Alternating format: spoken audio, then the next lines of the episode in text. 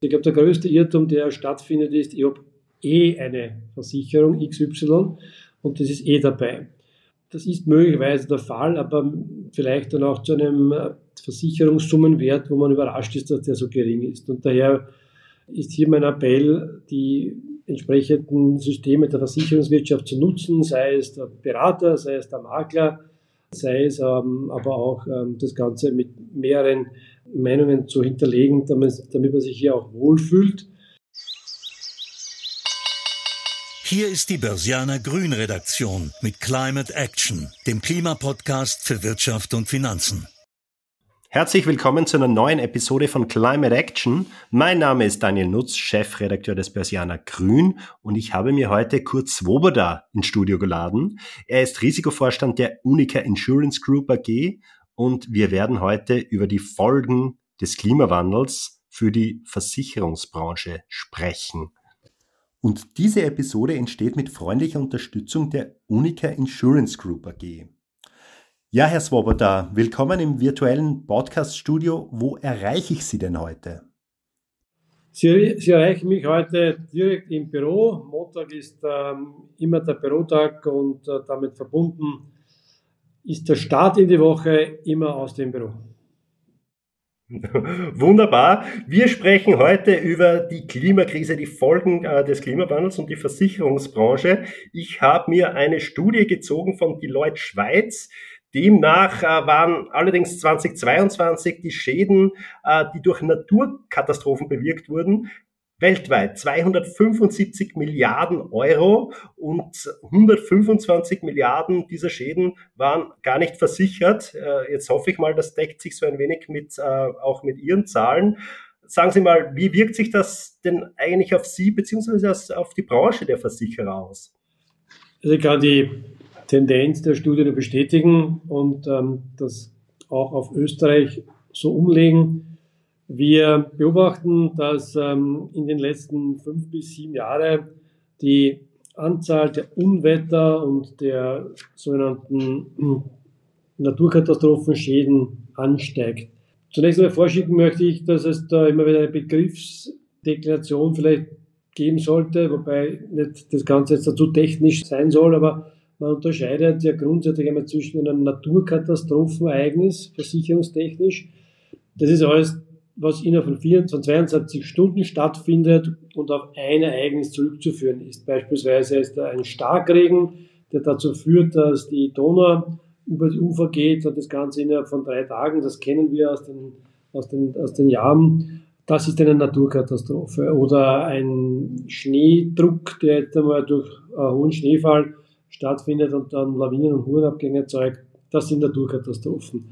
Liegen von der Entschädigungshöhe so in den großen Millionenbeträgen in Österreich und in, in den USA kennen wir das von der Milliardenseite. Das Zweite, was es dann gibt, sind die sogenannten Unwetterschäden. Hier spricht man dann davon, wenn das Ganze jetzt mal regional bezogen ist und wenn das auf ein Wetterereignis zurückzuführen ist, das jetzt über einen kurzen Zeitraum oder über einen mittelgroßen Zeitraum stattfindet. Das hatten wir 2023, wir erinnern uns, Kärnten, Steiermark, teilweise Oberösterreich, ähm, wo in Regionen, beispielsweise im Enstal oder in der Durachseite, drei Stunden oder zwei Stunden kurzer Regenfall, extremer Regenfall stattgefunden hat. Damit verbunden auch vielleicht ein kleiner Tornado mitgezogen ist und dann der, die entsprechenden Schäden angerichtet hat. Diese beiden Komponenten muss man mit berücksichtigen. Die Tendenz ist, dass diese Unwetterschäden mehr werden und äh, zeitgleich die Naturkatastrophenschäden auch gleich bleiben. Und damit verbunden haben wir einen extremen Anstieg. Und das ist nicht mehr dadurch, dass das Wetter anders ist und stärker ist, sondern wir haben hier schon auch den Einfluss des Klimawandels zu verzeichnen und damit verbunden auch das Thema, weil Sie das auch angesprochen haben, ja, da gibt es auch Teile davon, die sind nicht versichert oder möglicherweise auch unversicherbar. Jetzt äh, stellt sich für mich aber auch die Frage, äh, kann man als äh, privatwirtschaftliches Versicherungsunternehmen wie die Unica sowas überhaupt versichern? Die Privatwirtschaft äh, ist alleine zu wenig, um diese Ereignisse, die jetzt einmal auch perspektivisch gesehen noch steigen werden, zu versichern, beziehungsweise die auch abzudecken in einem Umfang, wo auch ein gesetzlicher Anspruch oder eine gesetzliche Abdeckung damit verbunden ist. Man muss aber vielleicht auch einen Schritt zurückgehen, dass grundsätzlich in Österreich es ja so ist, dass für Unwetterschäden, die jetzt einmal aus einem heraus äh, in ein Haus beispielsweise einen Schaden anrichten, da ist man in Österreich in einer gewissen Weise limitiert, 15.000, 20.000 Euro maximal. Jetzt wissen wir alle, wenn jetzt einmal so etwas passiert mit 50.000, 20.000 Euro, sage ich einmal sehr, sehr dialektisch gesprochen, das deckt einmal gerade die Feuerwehr ab und danach die Kiste Bier, die du ihnen zahlst. Und damit verbunden hast du nicht jetzt diesen Schutz, äh, der notwendig ist. Und natürlich ist der sogenannte Naturkatastrophenfonds ein Instrument in Österreich, das wichtig ist und das dann den Rest abdecken soll.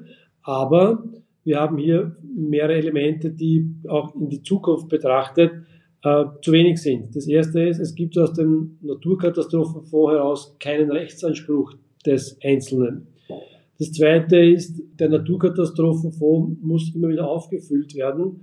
Ähm, auch das wird in der Zukunft schwieriger werden äh, und nicht nur aus Staatshaushaltsgeld zu bedienen sein. Und was dann bleibt, ist ähm, eine gewisse Disbalance zwischen dem, was an Ereignissen prognostiziert wird und das, was diese Ereignisse kosten. Und dann gibt es einen dritten Punkt dazu. Es gibt ja viele Schäden, die entstehen, die durchaus auch vom Staat beziehungsweise von staatsnahen oder ländernahen Institutionen bezahlt werden. Wenn jetzt beispielsweise äh, Bäume umfallen äh, entlang der Straße, dann hat das mit der Privatwirtschaft nichts zu tun. Das ist dann entweder der Länder oder die Stadt, die Gemeinden oder der entsprechende Staat. Warum ich das erwähne?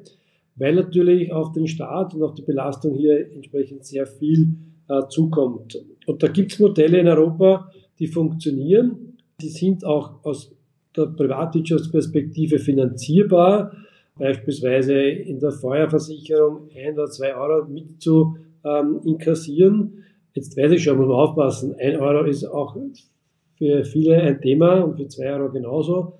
Aber im Kollektiv betrachtet kann ich damit schon mehr abdecken, als ich das derzeit kann. Und ich glaube, das ist so der Punkt, ähm, den ich ansprechen möchte. Auf die Zukunft blickend wird es nicht anders funktionieren als eine gemeinschaftliche äh, Herangehensweise Gebietskörperschaften, möglicherweise der Staat und dann die Privatwirtschaft. Aber sozusagen der, der Ansatz jetzt aus der Versicherungsbranche wäre jetzt tatsächlich hier einfach die äh, Feuerversicherung auszubauen. Es wurde ja, glaube ich, letzten Sommer auch äh, mal gesprochen über so eine Klimaschädenversicherung. Das ist, glaube ich, gar nicht notwendig, wenn ich das jetzt so recht verstehe. Richtig. Ich sage gleich dazu, natürlich hat auch diese Zusatzprämie in der Feuerversicherung ähm, seine berechtigte Kritik verantwortet. Wenn ich jetzt da in Wien im vierten Stock in einem, in einem Miethaus oder im Eigentumsbau wohne und dann habe ich eine 1 Euro mehr, dann kann ich sagen, okay, diesen 1 Euro, den werde ich in meinem Risikoportfolio nie wieder sehen, weil ich ja im vierten Stock äh, kaum einen Unwetterschaden haben werde durch Hochwasser oder dergleichen. Das ist schon völlig richtig. Auf der anderen Seite muss ich sagen, würde ich das nicht tun, dann leidet das Kollektiv darunter, dass ein Teil des Kollektives in Zukunft immer Schäden haben möchte, haben wird. Und äh, Versicherung funktioniert einfach nur im Ausgleich ähm, des, des, großen Ganzen, das Gesetz der großen Zahl. Und daher denke ich, oder denkt auch, die, und das auch ein Befürworter aus der Privatwirtschaft, und daher kommt ja der Vorschlag von dort, dass hier ähm, ein Mini-Beitrag, aber der so quasi im Kollektiv dazu führen soll, dass das Kollektiv geschützt ist und damit auch das Kollektiv preislich geschützt ist. Das ist ein Modell, das äh, in vielen Staaten funktioniert und sich schon be bewährt hat. Es gibt auch andere Modelle, wie beispielsweise in Frankreich, wo in einen Fonds einbezahlt wird und der Fonds wird dann verwaltet. Ich denke aber, dass ähm, das Thema Kosten-Nutzen im Vordergrund sein sollte und daher ist dieses Modell aus der Sicht der Privatwirtschaft derzeit sicherlich das favorisierte. Mhm. Und bevor wir jetzt dann später ein bisschen tiefer eintauchen, schlage ich vor, wir spielen mal ein Kennenlernspiel. Börsianer Klima World Rap. Diese grüne Idee hat mich inspiriert. Es gibt zwei grüne Ideen, die mich inspiriert haben. Das eine ähm, vor kurzem geht also in ein Metier des, des Fußballs, ähm, dem ich auch bekannt bin, nämlich ähm, ein Sponsor, der auch im Ökologiebereich tätig ist, hat gesagt, er möchte äh, für jedes Tor, das der First Wender in seinem gesamten Verein schießt, fünf Bäume spenden, weil damit verbunden CO2-Entlastung stattfindet. Das finde ich inspirierend, weil das eine andere Form des Sponsorings, eine andere Form des Zugangs. Gleichzeitig ähm, das Thema Schaffung von Wald und damit verbunden auch eine Marketingidee inspiriert mich, weil ich sage, ähm, das ist etwas, ähm, was sehr einfach klingt, äh, umzusetzen ist und ähm, durchaus auch seine Wirkung hat. Eine zweite Inspirierung, die, die mir im, im privaten Bereich ähm, entsprechend aufgefallen ist, beziehungsweise wo ich ähm, heute froh bin, dass so ist. Ich bin Vater von zwei Kindern, die das, die Eltern gepusht haben, ähm, auf das Thema Plastik, äh, gerade bei Flaschen, so vieles möglich zu verzichten. Die Bequemlichkeit war in der Vergangenheit im Vordergrund ähm, und du hast jetzt äh, mit diesem Element ähm, auch etwas, wo ich sage, inspirierend, wenn junge Leute Eltern beziehungsweise einer, einer Tradition äh, entsprechend widersprechen und äh, damit verbunden einen Beitrag setzen. Zeigt mir, dass äh, dieses Thema wichtig ist, auch in unserer Jugend angekommen ist und ähm, hat mich auch persönlich inspiriert und ich versuche das jetzt immer wieder bei, bei vielen Menschen zu platzieren. Mein größter Öko-Irrtum war, mein größter Öko-Irrtum war, dass das Thema CO2 übertrieben ist und dass eigentlich das Ganze nur vielleicht ein bisschen politisch aufgeheizt ist. Ähm, und da wurde ich die letzten Jahre eines Besseren belehrt und ich denke, das Thema CO2, das ist der zweite Irrtum, da müssen, sollten wir, müssen wir nicht warten, bis in China oder in Indien damit begonnen wird, sondern das können wir auch selber tun und das sollten wir auch selber tun. Gegen diesen Schadensfall war ich nicht versichert. Da sind Sie jetzt bei einem, der so quasi fast gegen alles versichert ist. Und daher ist die Antwort, die ich Ihnen hier gebe, mir fällt da eigentlich nichts ein, wo ich nicht versichert bin, Gott sei Dank. Und äh, das ist ein bisschen Glück mit, mit, mit gutem Versicherungsmanagement. Das war jetzt eine Antwort, die ich ja fast erwarten konnte. Äh, führt uns aber vielleicht auch gleich zur Frage, viele Menschen da draußen, unsere Hörer, unsere Hörerinnen, sind jetzt nicht gegen alles versichert, stellen sich auch die Frage, naja, wie kann ich mich versichern, wie kann ich mein Eigenheim versichern gegen die angesprochenen äh, Klima-, Umweltschäden. Sagen Sie mir vielleicht in, in aller Kürze, wie macht man das jetzt am besten?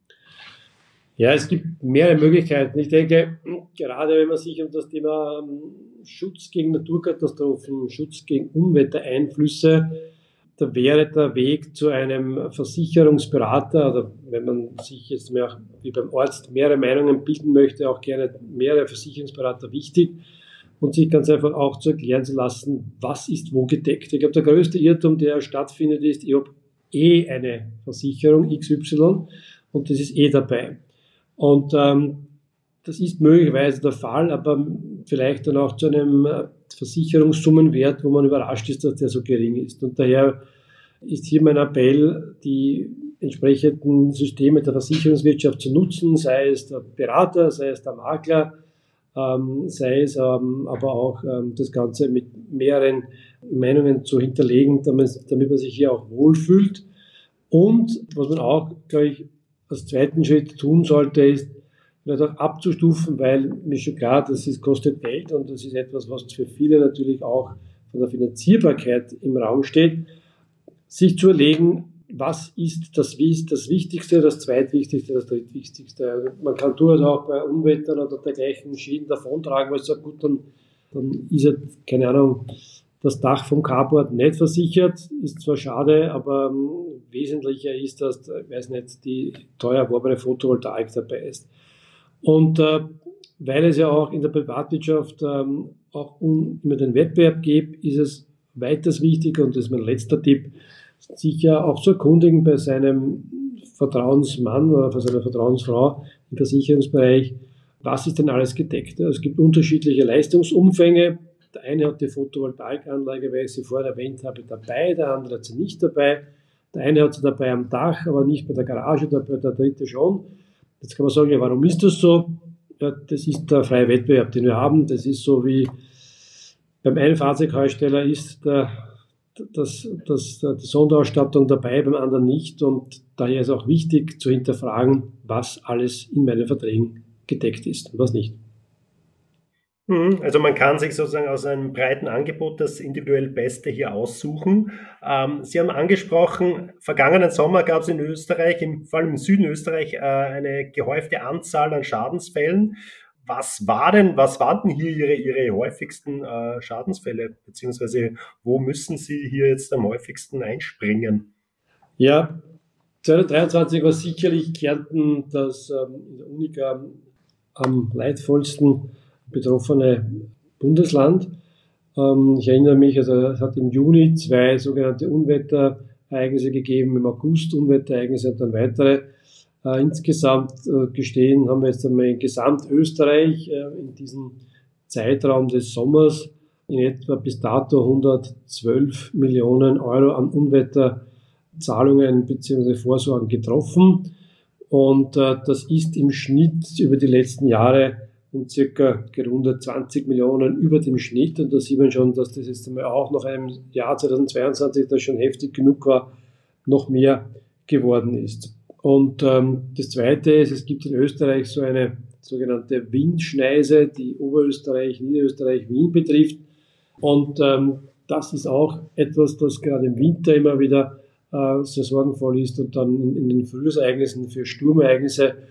Und das ist zwar der 2023 Gott sei Dank ausgeblieben, aber insgesamt gesehen sind das unsere derzeitigen äh, Problemregionen im Sinne von gehäufte Unwetterereignisse, ähm, was natürlich für die Bevölkerung in diesen Regionen furchtbar und katastrophal ist, weil du damit verbunden bist, ähm, die gesamten, dein gesamtes Hab und Gut teilweise neu zu ordnen. Und das sind die Themen, die dann wieder mit der Versicherbarkeit zu tun haben. Und bevor wir jetzt auf das Thema Veranlagung gehen, schlage ich vor, wir spielen ein zweites Spiel. Grüner Renner oder Penner? Klimaproteste. Da halte ich es sehr traditionell. Das ist ein, sehr ein grüner Penner, weil ich denke, die Damen und Herren erreichen eher das Gegenteil von dem, was sie damit äh, wollen. Daher ein klares grüner Penner-Antwort. Second-Hand-Kleidung ist, ähm, glaube ich, wieder im Kommen und äh, vor allem ähm, mit dem Überschuss an Kleidung, daher würde ich einen Daumen hoch geben als grüner Renner. Bitcoin. War vor einiger Zeit der Hype in Richtung, das ist die Zukunft. Ähm, persönlich sehe ich das nicht so. Viele Versuche mit, äh, mit Kryptowährungen, auch mit Bitcoin zu arbeiten, sind, würde sagen, gescheitert, aber die vielen Versprechungen haben nicht gehalten. Das Einzige, was gehalten hat, das ist sehr viel Strom und äh, Energie äh, Bedarf und daher würde ich sagen, ein grüner Penner. Und die CS-Triple-D, die äh, Lieferkettenrichtlinie der EU? Von der Grundidee finde ich sie gut, weil Schutz von Menschenrechten, äh, Schutz von Kinderarbeit ähm, und viele andere Dinge, die damit verbunden sind, bis hin zu Energieverschwendungen, sind ein grüner Renner. Ähm, gebe aber diesen Renner mit, so quasi, dass da noch einiges noch zu klarstellen ist, beziehungsweise auch zu spezifizieren, damit es nicht zu einem regulatorischen, überbordenden Thema wird, das keiner dann umsetzen kann. Aber von der Grundidee und von der Ausrichtung ein grüner Renner. Mhm. Die Versicherungsbranche äh, ist vermutlich ausgenommen davon. Nein, das äh, wäre das wär schön. Äh, die Versicherungsbranche ist nicht ausgenommen, aber zumindest die muss ein bisschen unterteilen. Äh, also nicht ganz. Nicht ganz. Also das ist größenabhängig. Es wird vielleicht eine oder andere Versicherung geben, die da nicht mit dabei ist, aufgrund der Größenordnungsdefinition. Aber ich würde, also für die Unica kann ich sprechen, dass wir dabei sind. Wir haben das Thema begonnen in der Umsetzung und damit verbunden wollen wir hier auch einen Beitrag leisten.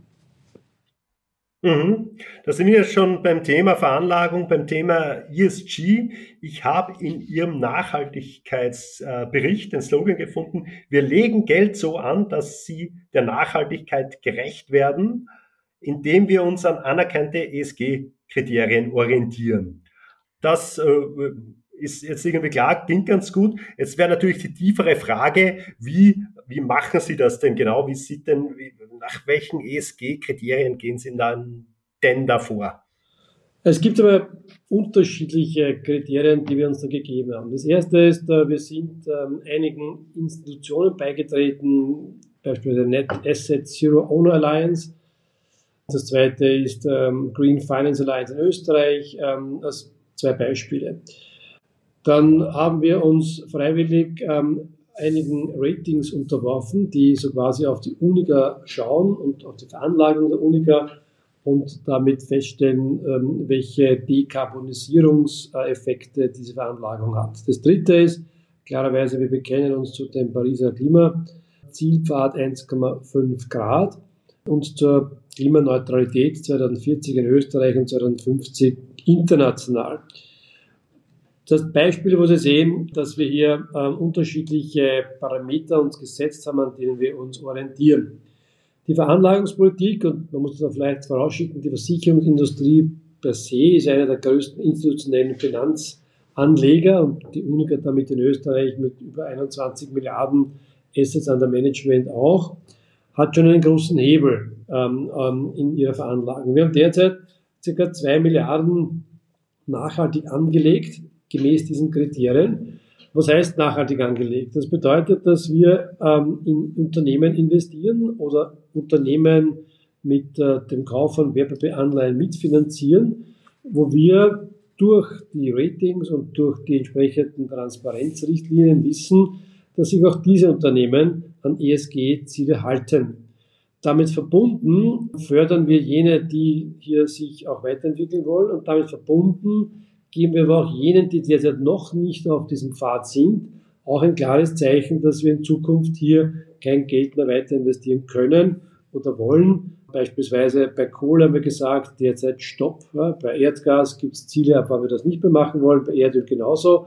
Und damit verbunden auch so ein quasi sanfter Druck auf diese Unternehmen, sich bestimmten Kriterien zu unterwerfen. Das soll nicht heißen, dass diese, dass diese Unternehmensgruppen völlig ausgeschlossen sind, aber zumindest wenn sie nachweisen können, dass sie sich hier auch ähm, bestimmten Zielen unterwerfen, dann sind sie auch in der Finanzierung wieder interessant für uns. Tun sie das nicht, dann sagt eine Unica, hier investieren wir in Zukunft beispielsweise nicht mehr. Zusammengefasst vielleicht, ähm, 2019 haben wir den Ausstieg aus Kohle gemacht, der ist definiert. 2030 wollen wir das aus Öl machen und 2035 wollen wir das auch mit Gas machen. Das heißt, keine Investitionen in Unternehmen, die diese Themen besetzen. So quasi unser Beitrag aus der Veranlagung hier auch in die 1,5 Grad Klimapfadziele zu unterstützen. Mhm. Das heißt, Sie sind jetzt in keinem Unternehmen mehr investiert, das äh, ein Geschäftsfeld äh, Kohle. hat, das Kohle aus, aus, aus, genau. aus äh, Kohle basiert. Sie haben sie auch vorhin schon angesprochen, es geht immer auch um Daten. Man muss schauen, in welche Unternehmen kann ich investieren. Sie haben gesagt, Sie vertrauen da selbst äh, auf Ratings, auf äh, Ratingagenturen auch.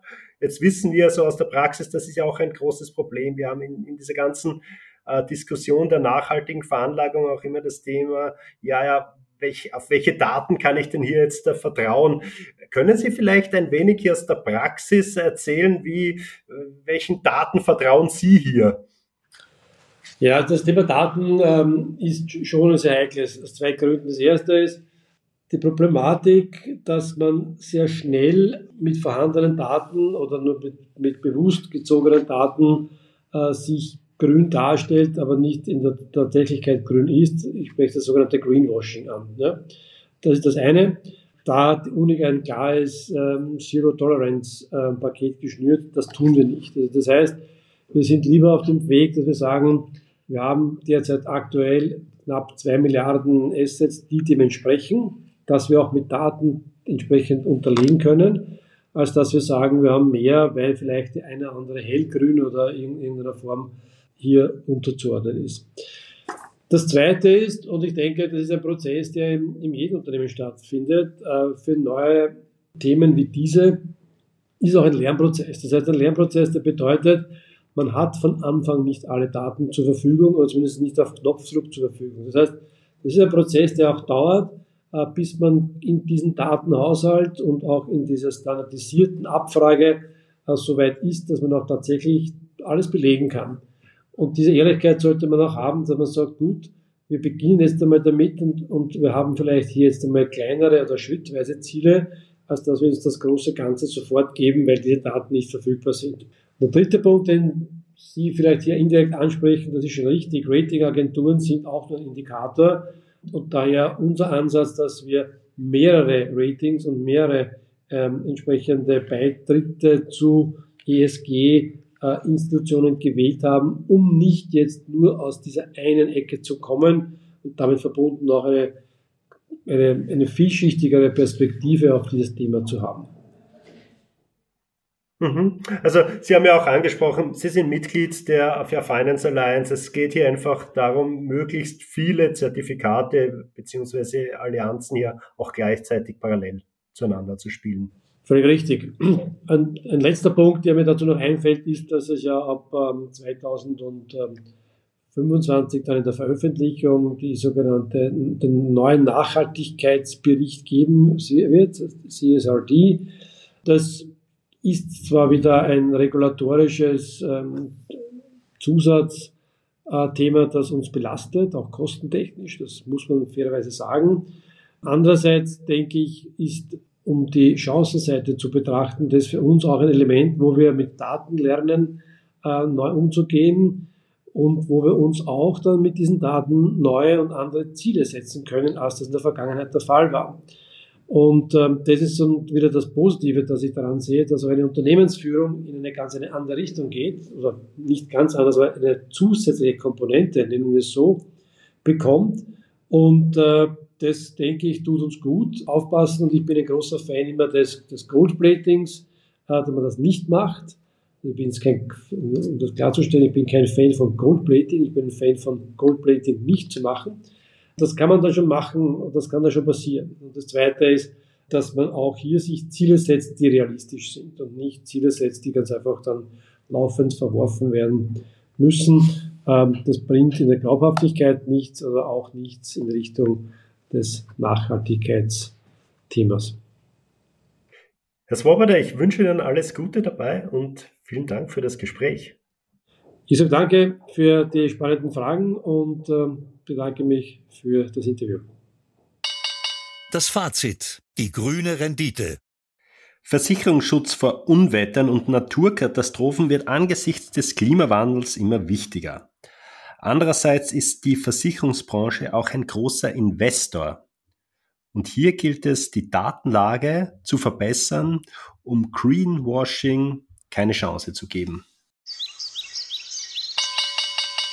Das war eine Folge von Climate Action, dem Klimapodcast für Wirtschaft und Finanzen aus der Börsianer Redaktion. Damit die Klimawende gelingt, möchten wir Ihnen noch mehr Orientierung für Ihr Business geben. Besuchen Sie uns daher auch unter www.börsianer-grün.com oder abonnieren Sie unseren Climate Action Newsletter. Sie haben Feedback oder Themenvorschläge aus Ihrem Alltag? Dann schreiben Sie uns einfach an redaktion@derbörsianer.com. Wir freuen uns, von Ihnen zu lesen. Bis dahin bleiben Sie grün und empfehlen Sie uns weiter. Die Informationen in diesem Podcast stellen keine Anlageberatung oder verbindliche Auskunft dar. Externe Meinungen geben nicht notwendigerweise die Meinung der Börsianer Redaktion wieder.